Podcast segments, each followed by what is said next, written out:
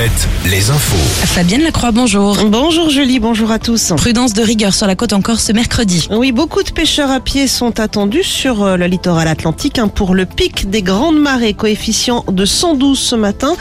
Notez que la mer sera basse à la mi-journée sur euh, l'île de Noirmoutier et à Royan.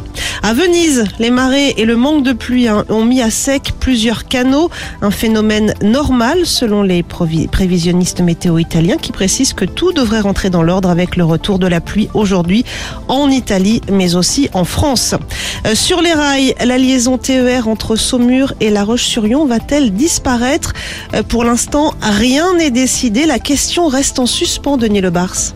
Ce qu'il faut préciser en premier lieu, c'est que cette liaison ferroviaire a beaucoup vieilli, et que ce sont les régions qui financent majoritairement les travaux d'une telle infrastructure, et que cette ligne est à cheval sur deux régions. Le TER va de Saumur à La Roche-sur-Yon et même jusqu'au Sable d'Olonne, en passant par le nord de Sèvres, les gares de Thouars et de Bressuire. Montant estimé des travaux, 150 millions d'euros. C'est trop pour les deux conseils régionaux qui ont décidé pour l'instant que l'urgence, c'est de ne pas décider, d'autant que les TER sont loin d'être bondés.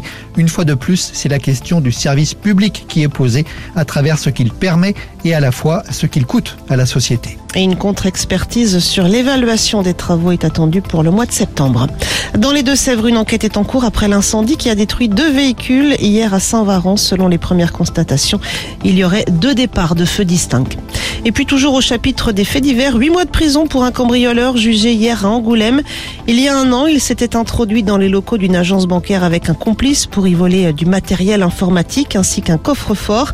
Euh, Selon le journal Charente Libre, le prévenu était ivre au moment des faits.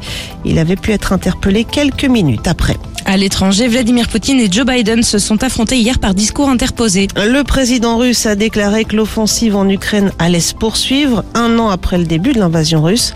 Son homologue américain lui affirme de son côté que la Russie ne gagnera jamais en Ukraine. Les sports avec du volet hier. Poitiers décroche son billet pour les demi-finales de la Coupe de France. Le stade Poitvin est allé l'emporter 3 à 2 sur le terrain de 7. Et puis en foot, le public angevin derrière l'équipe de France hier soir pour son dernier match du tournoi de France. Et les filles de Corinne Diacre décrochent le nul 0 partout face à la Norvège, mais remportent tout de même le tournoi.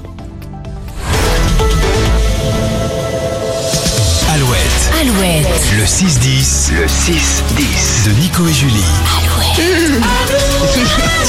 Qu'est-ce qui se passe? J'ai limite des courbatures. D'abord, on a fait du.